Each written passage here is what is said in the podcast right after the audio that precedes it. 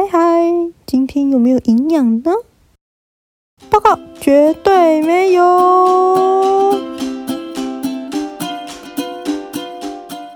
我今天要讲一个非常有趣的故事，它来自于我的朋友。这个天真的朋友呢，嗯，应该是说天兵朋友。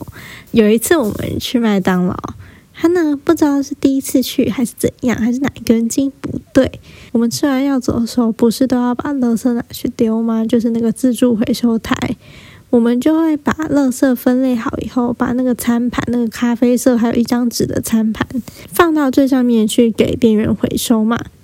那就。我丢掉放好，换下一位朋友丢掉放好，换到他的时候，他也是丢掉放好。可是呢，我们要走的时候，就看到他停在那里，他竟然把那一叠连着我跟前面那一位的餐盘，还有之前一些人叠在那里叠的好好的咖啡色餐盘，一起拿起来，然后把它丢到一般垃圾里。啊！你在干嘛？我的妈呀！